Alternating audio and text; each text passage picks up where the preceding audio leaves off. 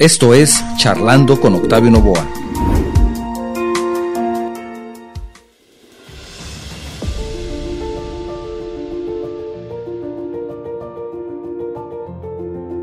En este episodio nos adentraremos en un tema que realmente captura la esencia de la expresión y la creatividad, la educación musical y su impacto en los jóvenes exploraremos cómo la música no solo enriquece las vidas de nuestros jóvenes, sino que también moldea su desarrollo cognitivo, emocional y social. Nuestro invitado de honor, el maestro Javier Morales, compartirá su profundo conocimiento sobre cómo la música puede inspirar y empoderar a las generaciones futuras. No te lo puedes perder. Empezamos. Hola, muy buen día, bienvenidos a un programa más de Charlando con tu servidor Octavio Novoa.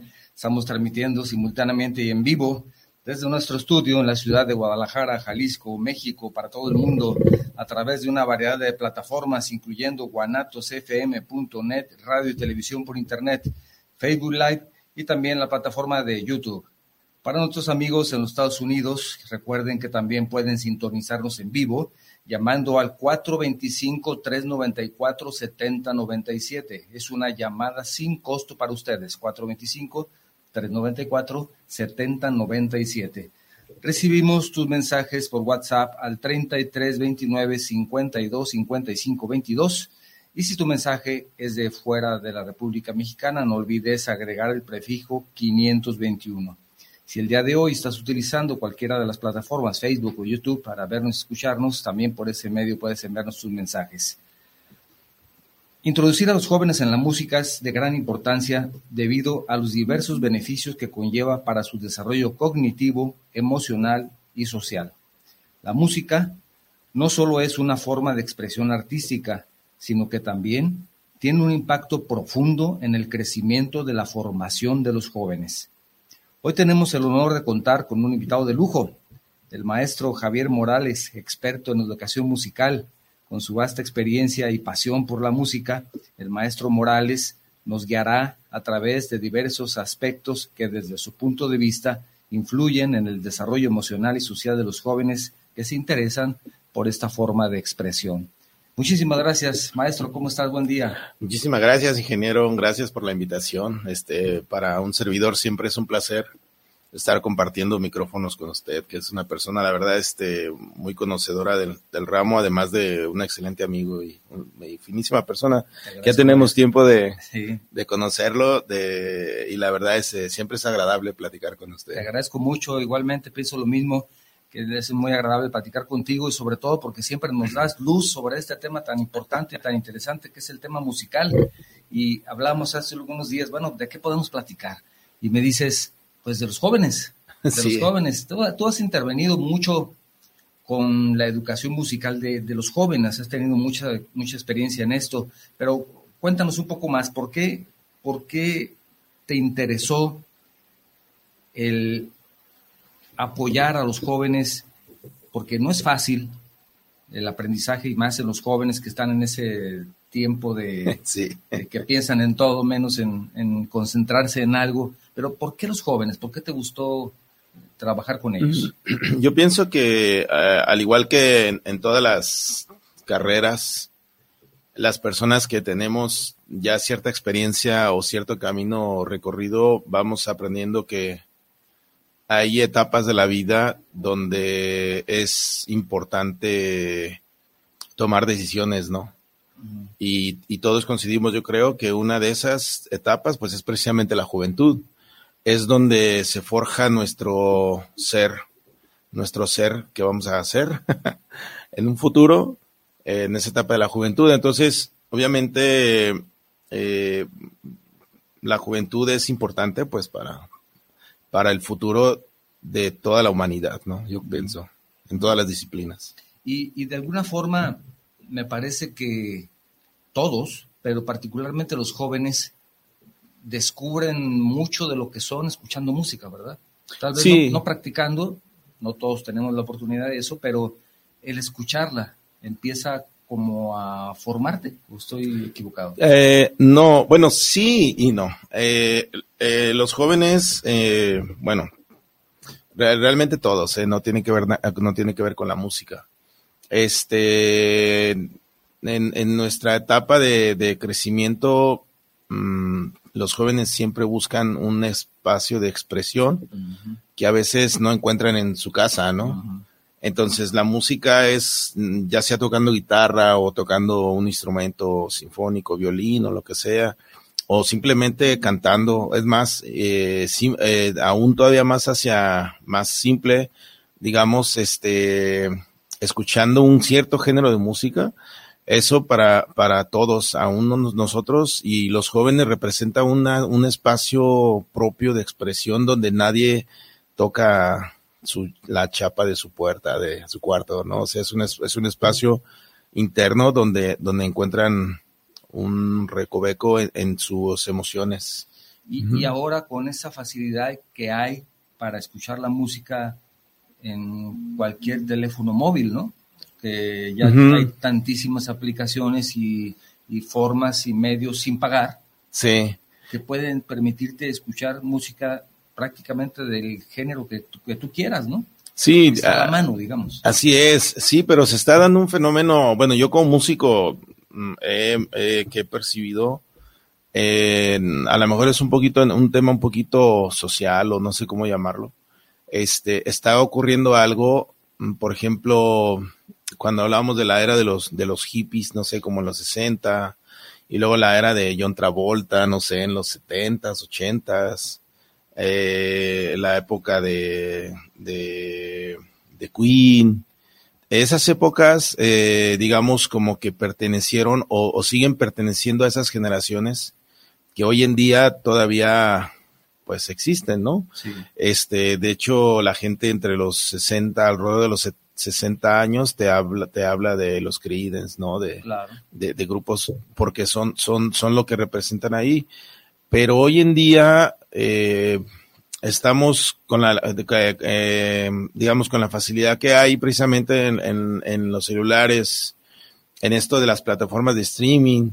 Eh, hoy es la era, creo que, de la música de todos los tiempos, porque inclusive muchos jóvenes están escuchando música de aquellos tiempos, cosa que nosotros, nosotros, digamos, como a la gente que ya tenemos más, más camino recorrido, por decirlo de alguna manera, pues no tuvimos esa, esa, esa o esa, ¿no? esa y con esa nos quedamos, con esa crecimos, ¿no? Entonces, pero los jóvenes de hoy tienen la facilidad de, acceder a, música antigua que es igual de buena o a lo menos era un poquito más enfocada, creo que hacia lo, el crecimiento. Claro, hay géneros también muy diversos, ¿no? Pero eh, tienen acceso hoy en día muy fácil a ese tipo de música a la que nosotros pertenecimos o, pertenecemos, ¿no? Claro, y, de alguna forma consideras que también se ha visto, en estos tiempos hay cierta degeneración en la calidad musical, en los grupos y todo eso, que, de pronto mm. hay jovencitos de 16 años o 18, no sé cuántos, pero jóvenes, que ya son famosísimos y que de pronto a mí me ha tocado de alguna forma escuchar de cierto, cierto cantante y, no sé quién es, pero me dice, no, mira, escúchalo, es este. Y escuchas la canción y dices, qué barbaridad, qué barbaridad. si él es pues famoso, estoy, creo que estoy equivocado en, el camino, ¿no? Porque tal vez yo pude haber sido, o sea, es que es, es, es verdaderamente, ya, claro, hay de gustos a gustos y tendrán tantos seguidores que, y tantos, tanto éxito que, que por alguna razón debe de ser, ¿no? Pero, sí. pero siento que se ha perdido calidad, no sé qué opinas. Mm, pues bueno, mira, yo, yo mm, ah, en, mis quehaceres de músico profesional, este, tengo una parte que es como la parte mm, de producción, ¿no? Entonces, en esa parte, este, te encuentras con un poco la realidad del mercado. Eh, hablando de la música clásica, la música clásica tiene un fin que creo que es hacerte siempre, es convertirte en una mejor persona con retos muy altos hacia ti, en, el cual tú puedes mm, desarrollar tus capacidades mentales y tu más alta destreza al tocar un instrumento. Eh, eh, tomando, por ejemplo, a grandes compositores como Bach, Mozart, Chopin, que dejaron un legado inigualable que creo que, que es muy difícil que se repita. La música popular tiene en cambio otro, otro, gen, otro fin. La música popular no tiene, no tiene nada que ver con convertirte en una mejor persona. O sea, la, eh, la música popular tiene el objetivo de, de, de precisamente entretener y, y, y, convertirse en una especie de expresión, o sea, tan sencillo que es, por ejemplo, poner un ejemplo como las canciones, a lo mejor me voy a ir un poco oldies, pero, por ejemplo, las canciones de Paquita, la del barrio, no son para nada, digamos, muy amigables, ¿no? Sí. Eh, y esas, ¿hace cuántos años que salió? O sea, 10, 15, 15 años. Eh, la, las canciones, me acuerdo de de Pérez Prado, por ejemplo, que también tenían cierta carga de como de ese tipo que tampoco eran para convertirte en mejor persona. Es más, siquiera el rock de los 60 también, eh, la época de César, de César Costa, este, también no era su, el fin era divertirse, pues, ¿no? con, entonces, yo siento que hoy en día eh, bueno, lo que a nosotros nos está tocando vivir es la facilidad de la diversidad en cuanto a géneros y eh, el acercamiento con, con, lo viral. Eso creo que es lo que está pasando. No quiere decir que esté bien, no quiere decir que esté mal, sino que hoy en día con una pauta publicitaria, como lo ha sido siempre, que antes en las disqueras se usaba la famosa payola, que era le pagabas a un programador para que te pusiera tu canción en el radio, hoy pasa exactamente igual, pero con la, con la, con esto de las pautas en, en, en, en, en las redes, pues. Pero, pues yo siento que es eso, o sea, es cuestión sí de gustos, pero también es cuestión de costumbres nuevas. Y propuestas nuevas, pues no, pero la realidad no son nuevas, ¿eh? Pero digamos música distinta, ya, llamémosle así. Claro y desde tu punto de vista, con tu experiencia con los jóvenes, ¿cómo ayuda, digamos, cómo ayuda la, la educación musical para que los jóvenes puedan en un momento dado comunicar sus emociones? ¿Cómo, se puede relacionar esta, este estudio tal vez de, la guitarra o algo para expresar lo que, lo que están sintiendo? Bueno, eh, que el instrumento cualquiera que sea, eh, pues volvemos a lo mismo. La guitarra, por ejemplo, hay guitarra clásica, que es muy compleja la técnica, y es este, mm, sus composiciones o su metodología no son fáciles. O sea, hay que sentarse, hay que dedicarle horas, hay que pulir la técnica, hay que ir con un maestro superior a nosotros que nos diga qué es lo que estamos haciendo mal para el paso de, de cuatro años bien dedicados podamos entonces, poder sentir eso que eso que menciona, o sea, poder sentir que por medio de una pieza de, del, género clásico podemos expresar algo que a nosotros nos representa alguna vivencia, ¿no? En cambio, una guitarra popular, pues obviamente es distinto, ¿no? Este, con la guitarra popular, pues rápido, ¿no? Porque la agarramos, damos rasgueo y al al minuto ya queremos estar cantando. Entonces, se convierte precisamente en, también en, una expresión de algo que sentimos. O sea, em, digamos como resumido en de esos ejemplos, un instrumento siempre va a ser una herramienta de expresión. Sí, yo recuerdo un, compañero que eh, yo creo que estaríamos en, secundaria, secundaria, le gustaba mucho la guitarra clásica, la practicaba, pero traía más la guitarra que los libros, ¿no? Sí. iba a la escuela con la guitarra, salía de la escuela con la guitarra, salía de la escuela con la guitarra, y entre, entre clases la guitarra, y todo el tiempo era la guitarra, sí. y era verdaderamente impresionante. Sí. Y él decía, ¿tú lo escuchabas? Y, para mí era, era impresionante ver cómo tocaba. Sí. Y decía, es que todavía no estoy tocando bien, estoy aprendiendo. Era hasta cierto punto, yo lo veía y era obsesivo. ¿No? Sí. Obsesivo. Para mí era, era maravilloso como tocaba. Y él decía, bueno, es que apenas estoy aprendiendo, es que esto no me sale bien. Y yo lo escuchaba y decía, no le sale bien, qué barbaridad, qué sería si le saliera bien, Era, impresionante, pero olvídate, yo creo que él desde muy joven también, te digo, pues en esos tiempos de la secundaria, eh, él me parece que tuvo la fortuna de descubrir esa vocación. Sí, así es. Lo descubrió, supo que lo que le gustaba era la música porque tiene que gustarle, porque de otra forma me parece que no le, le hubiera puesto tanto interés, por lo menos en ese tiempo. Pero él, la guitarra era su vida. Sin embargo, pues iba a la escuela también, ¿no? Como nosotros. Pero, pero creo que muchos no tuvimos esa gran fortuna de conocer nuestra vocación desde tan temprana edad. Me parece que él sí, ahora lo veo de esa forma, ¿no? Pero era hasta, hasta cierto punto una obsesión. Sí, pues es que realmente sí se convierte en una obsesión, o sea, eh, de hecho a mí me pasó mucho con el piano, yo era de que me quedaba estudiando, en vez de salir con mis amigos a estar a la calle, yo me, yo me la pasaba en el piano estudiando, estudiando por, por, em, porque uno, mientras más se mete al instrumento, eh, más se encuentra cosas interesantes. Entonces llega un punto en que eh, volvemos a, lo que comentamos hace ratito, cuando uno tiene muchos años estudiando un instrumento clásico, eh, después de varios años es cuando uno empieza a decir, como que, como que ya le entendí, ¿no? Y cuando llega ese, esa etapa de ya le entendí un poco, entonces sigue otra etapa, que son otros años, donde empiezas tú un poco a disfrutar y un poco a pulirte, y luego después, cuando logras a decir, ya soy un, un digamos, un máster de la técnica de este instrumento, entonces sigue otra etapa, que ahora sí viene lo que es la etapa de la expresión, eh, digamos, etérea, por decirlo así, eh, que ahora sí ya te convierte en un músico, pues se puede decir algo así como músico, ¿no? Sí, profesional. Ajá, un músico profesional. O experto. Sí, eso es en el ramo de, pues como, eh, como comento, del, de los instrumentos clásicos. La verdad, tienen su, requieren atención. Sí, sí requieren atención, por supuesto. Quiero recordar el número telefónico para las personas que nos escuchan en los Estados Unidos. Hay un número telefónico al cual ustedes pueden hacer una llamada sin costo, que es el 425-394-7097 y de esa forma se enlazan al programa. Llamada sin costo.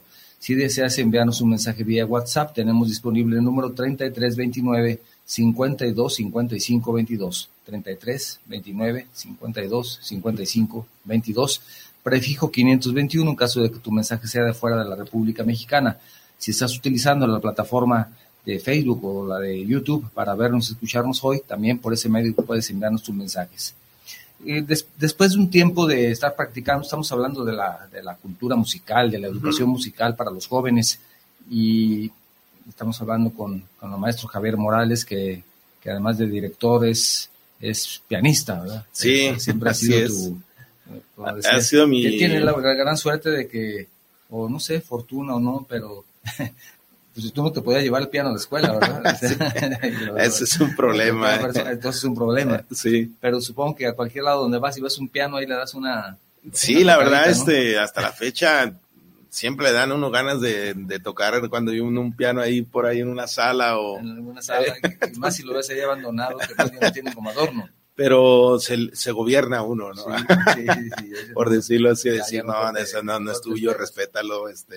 Estamos hablando de los jóvenes, de, de cómo influye en su formación. ¿Eso les, les, da autoconfianza? Claro, claro que les da autoconfianza, este, porque vuelvo a lo mismo. Eh, la música siempre será una, un camino para expresar algo. Eh, y esa sensación de poder expresar te genera confianza a ti mismo en, tu persona. Entonces, eh, la respuesta es sí, o sea, claro que sí, da confianza a las personas. Inclusive creo que puede formar personalidades y también en el ámbito de los padres a veces es difícil comprender por qué nuestro hijo escucha ciertas cosas o por qué nuestro hijo le gustan ciertos géneros eh, porque a veces no nos abrimos a lo que nosotros fuimos en un anterior tiempo, pues. Eh, pero sí, la verdad, sí, eh, la música siempre en ti, cuando la vives, cuando la cantas, cuando la tocas, pues sí, o sea, te da, te da confianza en, seguir, en, seguir aprendiendo. y de alguna forma, hablando lo que decías es un momento de, del aprendizaje de la música clásica, que son muchos años y que es mucho trabajo. De, alguna forma, ¿consideras que en esta, este tiempo que puede tardar en que seas un buen músico profesional puede llegar a desalentar, más bien puede ser al contrario, desalentar a los jóvenes, decir, híjole, ya llevo dos años y todavía no, no, no encuentro bien aquí la cuadratura, al círculo, o más bien dicho, no le encuentro bien la clave al, al, al, desarrollo, desarrollo, ¿no? La pauta o la clave, o hablando en mm. términos musicales.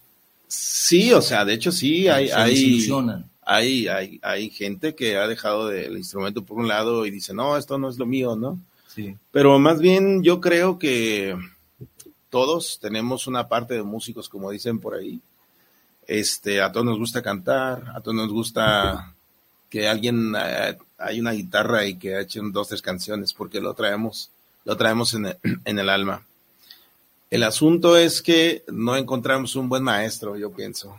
O sea, eh, alguien que nos ayude correctamente a, a, lograr una gradualidad de manera correcta donde tú puedas comprobar que tú puedes, pues.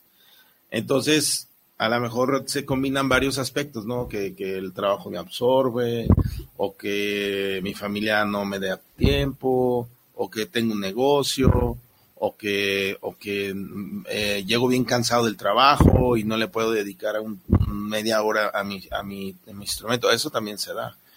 Entonces se puede decir como que vamos rodando por ahí y la gente que logra tocar algo es porque logra separar un poco esa parte y aparte de eso nunca pierde el ánimo y aparte de eso encuentra un buen maestro. O sea, cuando es así, regularmente se logra algo, algo pues honroso.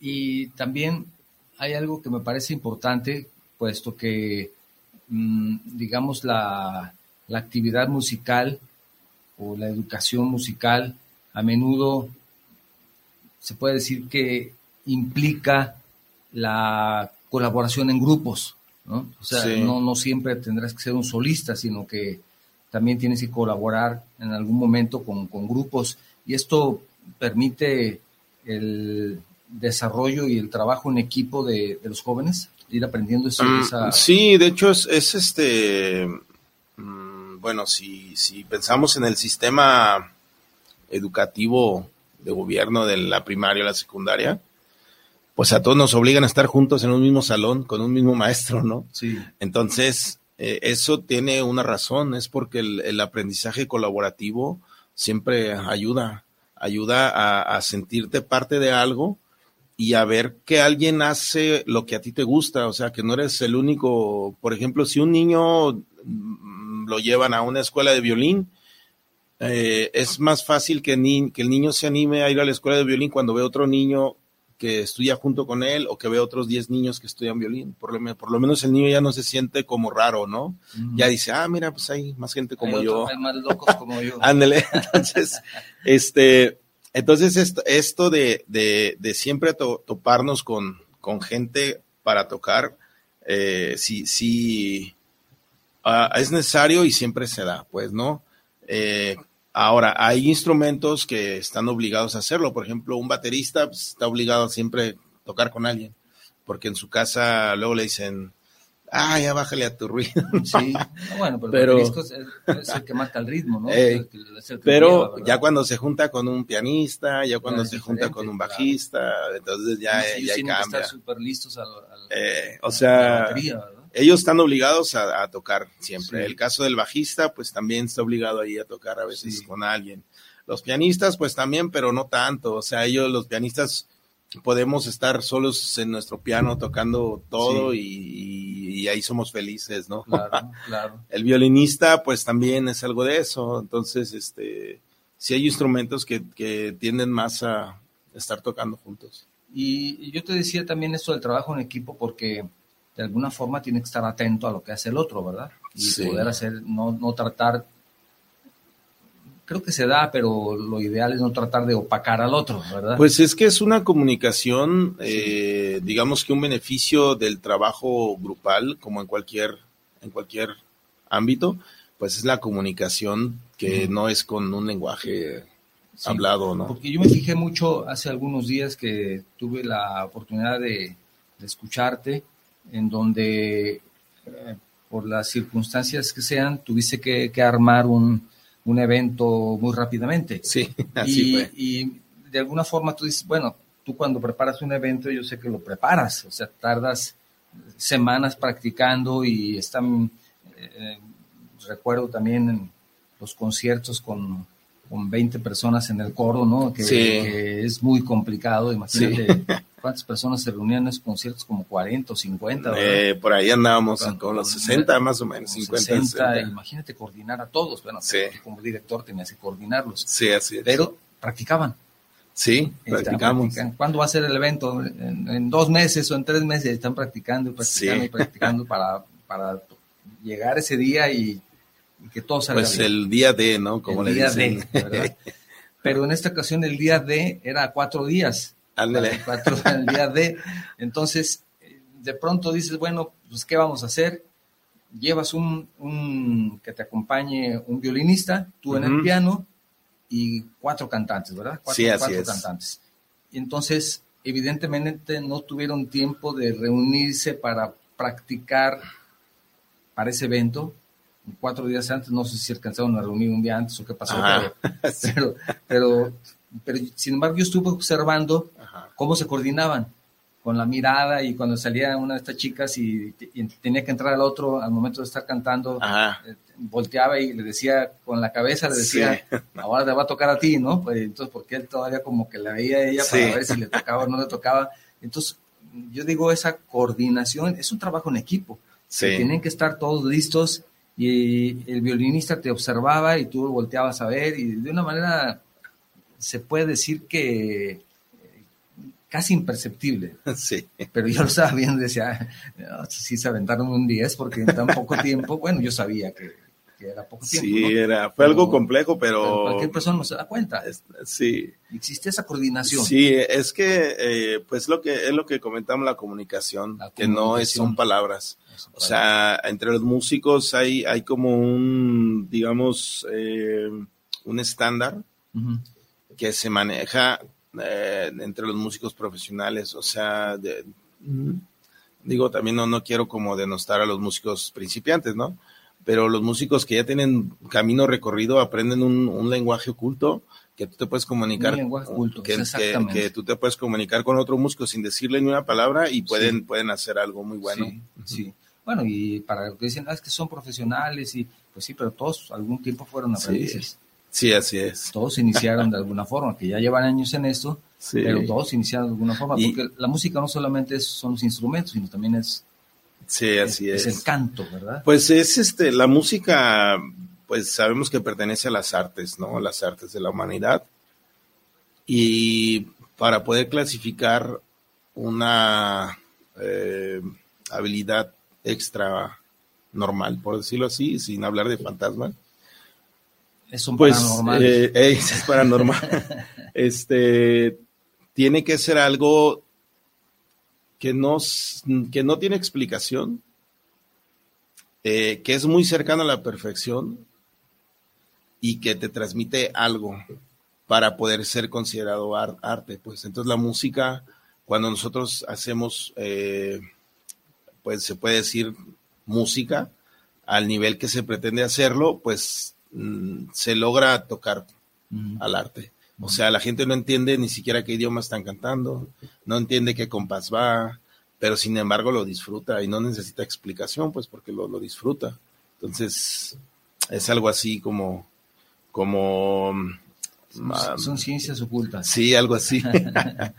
no, y, por eso yo dije, bueno, ya ustedes como profesionistas inmediatamente lograron conjuntar este espectáculo y tú decías, todo el mundo estaba, estaba impresionado y, lo que me pareció muy particular es que no todos tenemos la preparación que tú tienes, ni por supuesto que no, ni, ni la, cultura musical que tú tienes, el saber de, los grandes maestros como los que mencionabas al principio, y tal vez algo de su historia y cómo se desarrollaron y cuál fue el legado que dejaron. O sea, empiezas a aprender también de historia y, no todas las personas conocemos esto, mucho menos el origen de una, una melodía, de una pieza, de una composición.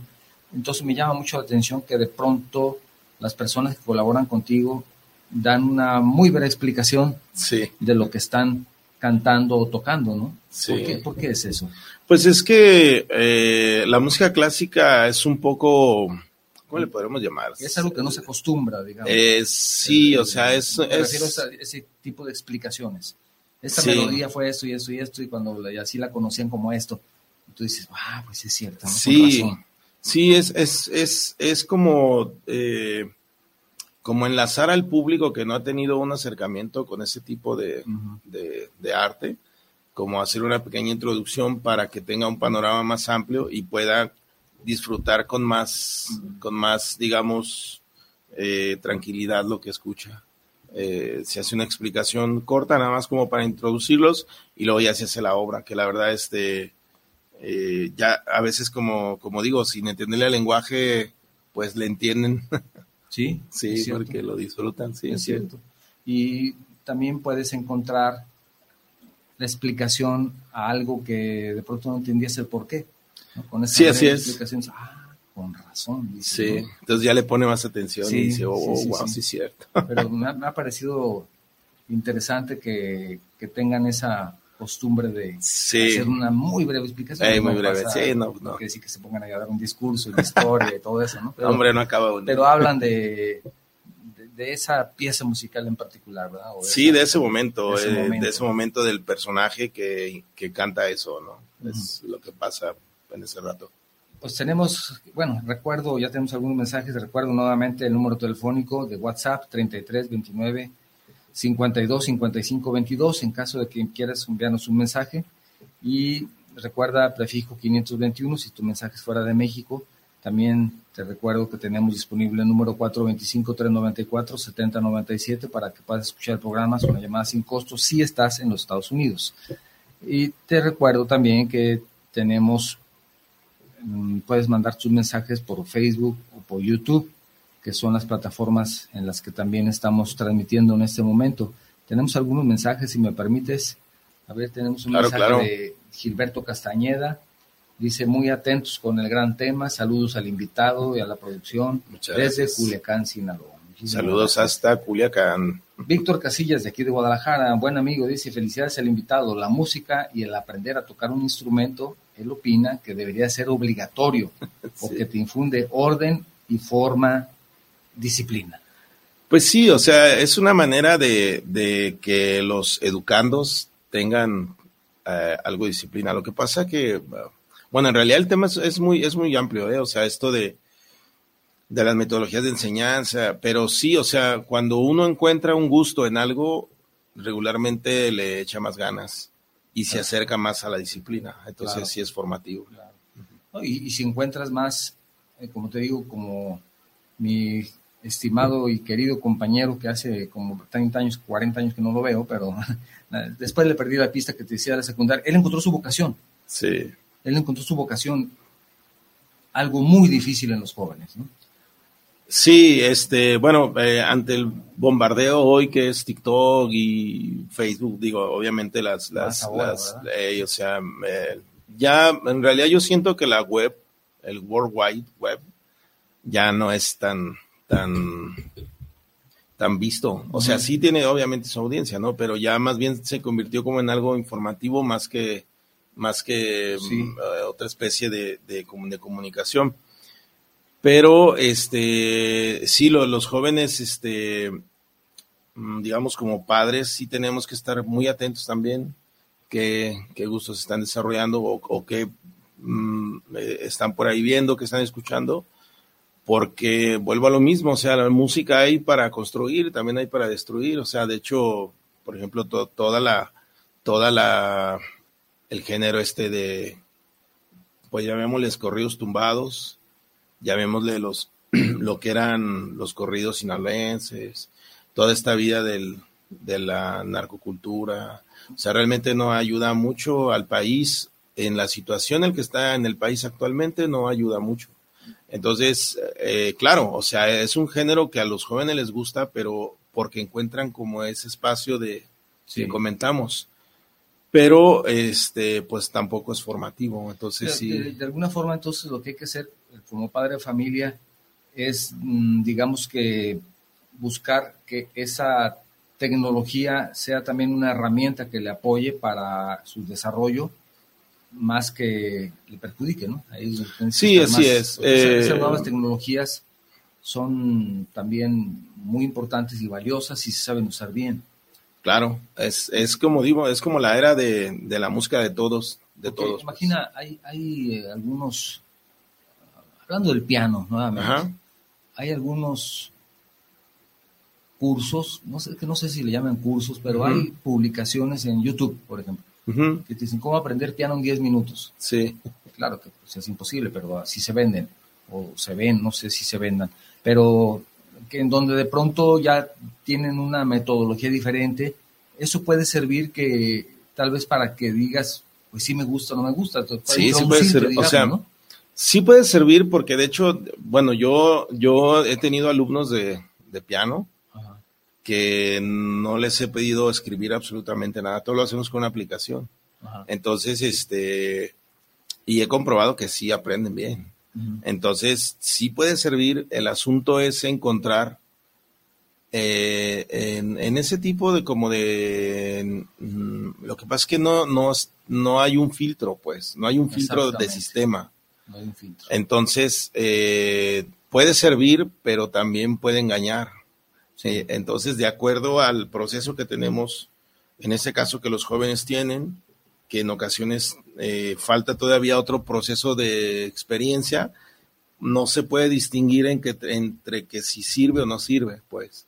Entonces, ok, se toman a veces esos caminos que no está mal, pero sí tienen que tener siempre una vigilancia de un experto, pues. O sea, siempre de que puede crear algún vicio, por ejemplo, en, el aprendizaje de, algún instrumento. Pues yo siento que lo que causa es más bien frustración, porque, porque por ejemplo, te, ponen ahí, te ponen el YouTube, te ponen aprende a tocar piano en cinco minutos, ¿no? O como dice usted, pero resulta que te dicen, a ver, dedo uno, dedo dos, pero no te explican antes eh, la musicalización, no te explican antes cómo se dividen los, los valores de la música. Este, es más, ni siquiera ves ni el sentado te explica, ¿no? O sea, nada más aparece la pura mano ahí y tú estás todo chueco. Entonces, este, resulta que al paso que estás siguiendo eso, obviamente no logras tu cometido y te, te frustras, pues, para, porque dices, no, y luego cambias otro video y pasa lo mismo y no o es cambias otro. completamente eh, primero, Entonces, no hay un filtro. Así es. Cada quien pone su sistema. Sí, entonces, eh, afortunadamente hay mucha información hoy en día en Internet que puede servir a los jóvenes para, para introducirse en la técnica de un instrumento, sí.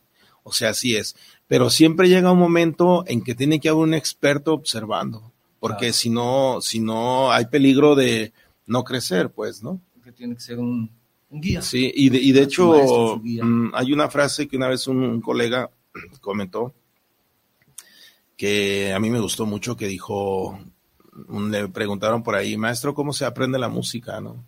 Ah, y precisamente era un joven. Y le dijo, mira, dice, no hay dos maneras. Dice, la única es estudiando como loco y con tu maestro a un lado. Dice, no más. estudiando como loco, como el caso que comenta la guitarra, y con tu maestro a un lado. y sí, es cierto. le decíamos maestro porque para nosotros era, digo, tan es así que en mí causó un impacto sí. que después de 50 años no lo olvido, ¿no?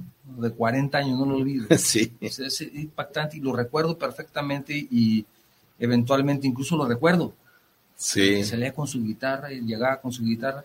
Y el libro, pues, y el libro y la, tarea, o sea, nunca sabía, de la escuela no sabía nada. Y estaba ahí batallando, oye, préstame el apunte y, eh, no, pues, ayudarle a los exámenes y es que sí, pues, el trabajo. y lo invitabas a hacer algún trabajo que teníamos que hacer juntos y él no trabajaba, se pone a tocar música. Sí, fíjese que esto que comenta... amenizando, pero no trabajando, ¿no? Sí, esto que comenta, digo, también hay canales, ¿no? Por ejemplo, usted sabe que hay gente que es más visual, hay gente que es más auditiva, hay gente que es más analítica. Entonces, eh, los músicos somos un poco, ¿cómo le podemos llamar? Eh, experimentales. Somos un poco atrevidos, somos un poco eh, temerarios, o sea, no tenemos como una estructura que nos rija así totalmente, somos más libres. Entonces pasa eso, o sea, la persona que tiene esas como, como, digamos, mm, pues a lo mejor mal dicho, tendencias, regularmente encuentran en la música un camino que, que no es el camino del algoritmo de matemáticas, del maestro de matemáticas, ¿no? O sea, es otro camino y aquí es donde, donde nuestro sistema educativo o donde nosotros, padres de familia, que, tendríamos que entender a los jóvenes cómo ellos son realmente para poder encontrar un acercamiento en, la comunicación familiar que a veces es muy necesaria, ¿no? Y, es, y la música, si, si los padres de familia se acercaran a los jóvenes a preguntarles qué artista te gusta, cuáles canciones te gustan, cuál fue su último álbum, cuál fue su colaboración, por qué te gusta, sin, sin, uh, sin atacarlo, y, no, y los padres de familia este, hicieran posterior a eso una investigación, le apuesto que los jóvenes eh, tendrían mejor comunicación por medio de la música con sus papás. No importa que les guste peso pluma. No, no importa. O sea, no importa, más bien es, es, es, un, es un dato. O sea, he escuchado de, nunca lo he escuchado ni por Sí. Yo sí lo he escuchado. Pero hay mucha Pero porque, uh, ¿cómo? Lo, lo escuché. Pensé que era boxeador. Pues, no, pero bueno, obviamente no, no digo no, uh, por el tema de peso pluma, es un fenómeno que es un dato social, o sea, es un dato social. Debe ser, porque eh, hay mucha controversia. Sí, eh, por ejemplo, si nuestros hijos eh, escuchan música de peso pluma, la pregunta que seguiría sería por qué les gusta peso pluma o por qué se identifican. Este. Bueno, eh, sí, es un joven. Eh, ellos se, ¿Es un, grupo? Es, es un cantante solista que hizo lo que cualquier youtuber haría, ¿no? Que empieza con otros, otros haciendo colaboraciones y y por ahí juntándose entre, entre todos, esta canción eh, pues les pega, ¿no? De hecho, creo que la canción no es ni de él, es de otro compositor que también ya le, le hizo un reclamo. Pero bueno, total, este Peso Pluma canta un género, le llaman ellos corridos tumbados, pero, pero ese, ese ritmo que ellos llaman de corrido tumbado ya existía en la música clásica. Es una variación de, del ritmo de habanera, creo, de un ritmo español flamenco. Este, pero ya existía, o sea, eso ya existe, solo que lo transformaron en, comercio, en, viral, y le agregaron obviamente el, lenguaje de un lenguaje muy popular, muy, muy básico, para que la gente se identificara con ese tipo de, de contenido, ¿no? También tenemos un mensaje de Olivia Ríos Llamas, te manda un saludo, felicidades por el programa, saludos al invitado, un gran maestro y una hermosa persona, dice ella. Muchas gracias. Jorge Arriaga dice, saludos al invitado, gracias por compartir tu conocimiento a través de la música. Dice él, a través de la música he encontrado educación emocional. Los momentos difíciles de la vida con música son más llevaderos. Y hace una pregunta, ¿qué opinas de los ensambles de la música rock y la sinfónica? Ejemplos Queen y Metallica Felicidades, Octavio, una vez más por el programa éxito. Gracias, gracias, Jorge. Sí, esos ensambles son, bueno, a mí me gustan mucho. Sí. No sé qué opinas. pues es que... Para ti, no, sí me gustaban a mí. pues tanto así como, como qué opino, yo siento que es una expresión de cultural, ¿no? Porque realmente eh, todo lo que nos identifica, cómo comemos, cómo vivimos, qué, música escuchamos, a qué conciertos vamos, qué libros leemos, qué, idiomas hablamos. Eh, todo eso forma parte de la cultura, ¿no? Entonces, ese tipo de, de ensambles, pues son parte de una cultura social. Este, y que digo que están bien o están mal, pues tampoco. Lo que pasa que a veces, bueno, de hecho yo he, aprendido un poco en, en, esto de, en mi vida, pues como, como músico clásico y en ocasiones como un músico un poco más popular, Mm, realmente la, la diversidad es, es, grande. O sea, me refiero a que, a que nosotros, por ejemplo, a mí me gusta mucho la ópera, ¿no? Y yo los videos que yo consumo son Pavarotti, Plazo Domingo, eh, Carreras, Ana Netrebko, Sumilló, este, ese tipo de, de, de, de, músicos, Andrea Bocelli es, es, también, aunque es otro, otro, otra clasificación, pero este, uno se acostumbra a recibir esa información. y, uno logra como hacer una, un contacto como emocional con ese tipo de, propuesta, ¿no? Entonces, al momento que uno ve un, un ¿cómo le podemos llamar? Ah, a lo mejor lo va, un tipo chipote musical ahí, este, uno, uno reniega, ¿no? Uno dice, no, es que no puede ser. Lo hizo mucho, sí, sí, así es. ¿Cuántos otros cantantes y músicos Y sin embargo, en estos conciertos que hizo por todo el mundo. Y sin embargo, lo que hizo Pavarotti lo hizo multimillonario. o sea, eh, a Pavarotti el hecho de abrirse hizo una una etapa que decía Pavarotti and Friends. Sí, exactamente. Y este ahí agregaba a cantantes este y unos eran muy buenos, la verdad, esas combinaciones eran muy buenas. Entonces a mí no me gustaban tanto. sí, digamos como que abrió otro mercado, ¿no? de donde obviamente era un mercado que podía dejar mucho dinero y lo explotaron. Pero tiene la ventaja de que sigue conservando parte de lo clásico, ¿no? O sea, por ejemplo, los, los grupos de rock que tocan con orquestas, creo que ellos tienen que adaptarse a la orquesta y no la orquesta a ellos, cosa que... también, también puede ser que el escuchar, por ejemplo, Pavarotti and Friends, escucharlo con otros, tal vez tú escuchabas al otro, pero nunca había escuchado a Pavarotti. Claro. Entonces dices, ah, caray, pues ese Pavarotti sí. Es compa. Sí, sí, sí, ya, ya. Es como yo decía. Canta otras canciones también, sí. pero que también no le quedaban muchas, no le quedaban bien. Sí, así es. Se esforzaba y no le, no le encontraba bien el, el, tono, ¿verdad? Sí, pero en general creo que todas las eh, combinaciones posibles son propuestas y la gente al fin y al cabo decide si le gusta o, no le gusta. A los clásicos no nos gusta, pero a los a la gente, digamos, pop, puede ser que sí le guste. Claro que sí. También le faltó a Jorge, decía de Metallica y Queen, le faltó Deep Purple. Sí.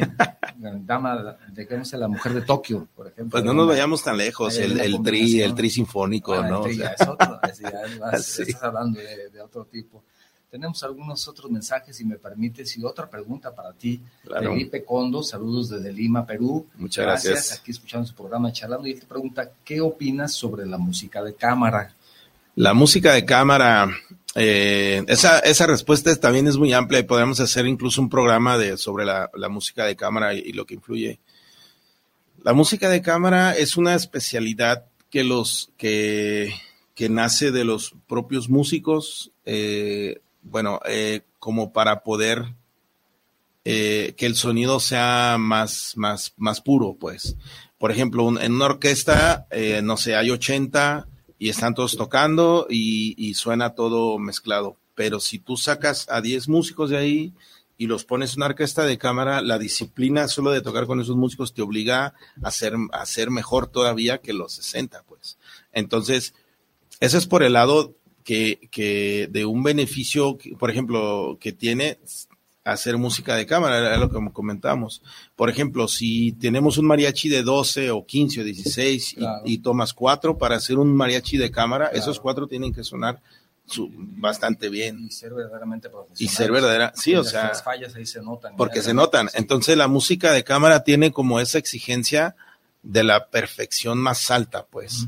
Ahora, en en, el, en los tiempos donde nació la música de cámara, que fue mm, en la época barroca, creo, eh, nació con los conciertos grosos que le llamaban, que eran, eh, por ejemplo, estaban los violines primeros, violines segundos, violas, chelos, como en una orquestita de 18, pero los compositores empezaron a poner en sus partituras Ripieno, Ripieno 1, Ripieno 2, Ripieno 3, que eran los solistas, que se extraían del, del tutti de, la orquesta. Entonces, eh, de hecho, Vivaldi tiene, tiene conciertos para cuatro violines, aún teniendo orquesta atrás. Entonces, eh, realmente la música de cámara pues nació como de ahí, de ahí. Después, en las cortes de, mm, por ejemplo, era para los, para los reyes, ¿no? Así los, eh, todavía no había hacendados, eran, eran reyes y de las cortes. Eh, en, los castillos, pues no había, había salones grandes, pero no había tan grandes. Entonces lo, lo que lo que se hacía era precisamente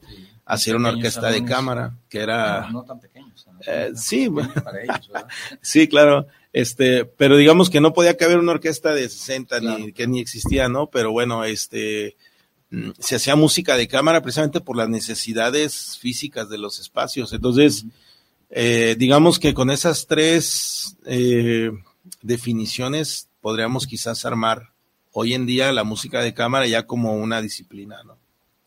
También tenemos otro mensaje de Eduardo Ramírez. Saludos para el ingeniero Novoa. Gracias a su invitado. Aquí escuchando su programa, dice: Pienso que la música actual no tiene mensajes positivos para los jóvenes. Ya ves lo que decíamos. Sí, así es. Bueno, habrá, habrá que ver cuál, porque también hay, hay música actual también muy buena. ¿eh? Sí. O sea, hay música muy buena. Robert Arce, saludos desde Los Ángeles, California. Dice: Gracias, Robert. Saludos para charlando, un saludo para la felicitación por el tema de la música y saludos al maestro invitado. Muchas gracias. También Bertilia Milagros, ella nos escucha ahora en Cartagena, dice, ahora está en Cartagena, dice saludos y muchos saludos desde, desde Colombia. Gracias, gracias por estarnos escuchando. Muchas gracias. Y también tiene un mensaje de, de Tete Siqueiros desde Chihuahua, felicidades por el programa, excelente ponente, la música es medicina para el alma, dice ella. Así gracias, gracias por escucharnos.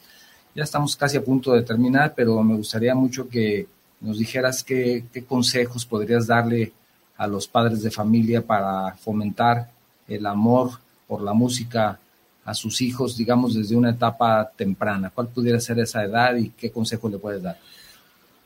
Pues bueno, eh, el ser humano cuando nace es una esponjita de, de, de absorción, un disco duro ahí en blanco, ¿no? Eh, entre, es, entre la programación de ese disco duro o software, por llamarlo así, eh, nosotros vamos incluyendo las costumbres familiares, vamos incluyendo nuestra idea de la sociología y cosas de ese tipo. Y sí deberíamos tener mucho cuidado, eh, o no precaución, mucho énfasis en también, también incluir la, la programación cultural, ¿no? Este, y, y obviamente, este, edades, pues no, no hay. O sea, no hay edades. De hecho, eh, volviendo un poquito atrás, cuando nosotros mm, hacemos que el niño viva eh, la experiencia de tocar un instrumento y que cuando al grado de tomar cierta conciencia de ya de más grande ya esté tocando, o sea, yo siento que es un regalo inigualable y escuchar, por ejemplo, llevarlo a eventos musicales. Eh, sí, también. O sea, de hecho, bueno, en mi casa tuve la fortuna, bueno, mi papá fue cantante de ópera, mi tío fue pianista. Entonces yo siempre desde niño escuchaba óperas y óperas y em, escuchaba a mi papá cantar en el baño y lo que sea, ¿no? Entonces, en ese sí, entonces, digo, nunca, nunca me forzó a hacer lo que hago, pero sí desarrolló un gusto eh, inconsciente en mí. Entonces, creo que los padres sí, tenemos la tarea primero de rescatar en la sociedad que vivimos, haciendo mejores seres humanos por medio de la buena música, las buenas costumbres y, a la disciplina y el respeto a todo esto. Entonces, la música nos ayuda mucho a eso, porque yo siento que la música, bueno, la música obviamente que va a lo bueno, es como el contrapeso de todo lo malo que está existiendo. Entonces, por ejemplo, el mensaje que recibíamos hace un momento de que no tiene buenos mensajes la música moderna, como tú dices, una forma de contrarrestarlo es enseñando el otro tipo de música. Claro, así es. Oye, no nada más hay esto, también hay eso. Sí. tal vez poniéndolo en tu casa sin que decirle escúchalo, sino tú lo pones. Sí, así es. Que le guste. Sí, así es. O sea, es como el consciente y el subconsciente, ¿no? Sí. Eh, la programación, esa, esa eh, que, que, es la, que está uno metiendo información al, a, la, memoria de largo, de largo plazo. Eh.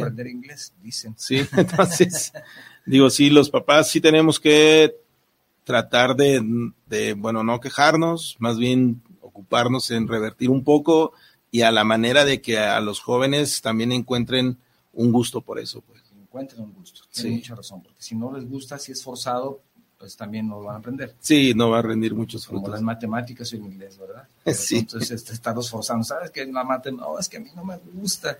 Y la verdad es que pues, las matemáticas, si tienes buenos principios, como en la música, los principios básicos importantes, pues se te hace fácil después. Sí, sí, así es. Si tienes esos buenos principios básicos, por ejemplo, estoy hablando de las matemáticas, en donde se pueden aprender muy fácilmente si tienes esos buenos principios. Pero si ya entras con vicios y todo, y, sí. quién sabe. Pues de hecho, digo, había un compañero que era un poco criticado porque a sus hijos los, los tenía como un poquito forzados a estudiar un instrumento. Cuando los chicos tuvieron 15 años, 16 años, fueron solistas ya con orquestas. Y el papá dijo, pues sí, los forcé, pero yo estoy tranquilo en que ellos ya están metidos en un mundo que les hace bien y que pueden ganarse la vida de, una mejor manera. Sí, bueno, tienen sus, sus pros y contras. Sí, así es. También tenemos un mensaje, gracias a Rafael Sánchez, a Patricia Silva, también de aquí de, de Guadalajara, gracias por habernos sintonizado hoy. Y tenemos un mensaje de Oscar Manuel Rojo, saludos desde Tlaquepaque, centro para el programa dice un buen tema tuvieron para sobre todo y abrirle los ojos a los jóvenes. Bueno, si, si a algunos interesa, ojalá. Ojalá, ya fue bueno. Sí, siempre, bueno, a los jóvenes obviamente siempre hay música mm, para escuchar, para estar tranquilos. Entonces, en un, en un momento de, de paz que quieran tener, en vez de poner lo que siempre ponen, pongan otra música, este, traten de imaginar cosas positivas, escuchando esa, esa, música, a lo mejor una música de orquesta, algún cantante clásico que no hayan escuchado, bueno, pues escúchenlo, investiguen un poquito su vida, su carrera y, y, van a encontrar un mundo, un mundo nuevo, súper padrísimo, porque la verdad la música es, es, inmenso, es muy padre. Y alguno te puede gustar, de pronto puedes tener alguna sorpresa. Sí, así es. Porque fíjate que sucede incluso hasta con los músicos o los cantantes ya consagrados y famosos, en donde solamente acostumbras escuchar las tres, cuatro canciones que fueron sus éxitos y no escucha las otras. Y de pronto escucha las otras y dices, oye, pues esta no estaba tan mal. Sí. también te gusta, ¿verdad? Entonces, sí, puede haber alguna que de pronto digas, sí, de plano, por razón, esta no fue éxito, pero de plano, de plano no, de plano no. Tenía razón en no haber sido éxito, ¿no? Sí, no haber escuchado. Manuel Padilla también, gracias, Manuel, desde Calquiní. Saludos para el programa, aquí escuchándolo semana a semana. Muchísimas gracias. Estamos prácticamente concluyendo el programa, pero me gustaría, antes de terminar, si quieres agregar algo, con todo gusto te escuchamos, maestro. Ay, pues eh, así, a grosso modo, la música siempre va a estar en nosotros, eh, toquemos, cantemos o, no. Entonces, siempre hay que apegarse un poquito a esas sensaciones eh, que nos llevan a un espacio interior de cada quien. La música es, es creo que es el camino más, más corto que hay entre el ser consciente que siempre somos todos los días y el, y el ser ese que, quiere ser en los días futuros. Muy buena reflexión. Te agradezco mucho que hayas estado aquí con nosotros. Así llegamos a este programa, este otro episodio de Charlando con Octavio. Ha sido un honor contar con la compañía de todos ustedes durante esta charla. Quiero expresarles mi agradecimiento, pero sobre todo un agradecimiento especial al maestro Javier Morales, nuestro invitado de hoy, Definitivamente su experiencia, su pasión por la educación musical ha iluminado nuestro diálogo y ha dejado una impresión, seguramente una impresión duradera en todos nosotros. Gracias, maestro, por habernos acompañado. No, pues muchísimas gracias por la, por la invitación y la verdad un placer, siempre, siempre será un listos para cuando quieras venir a hablarnos de otro tema. Muchas gracias. Que sea relacionado con, con tu especialidad. Un placer. Un placer. Muchas gracias.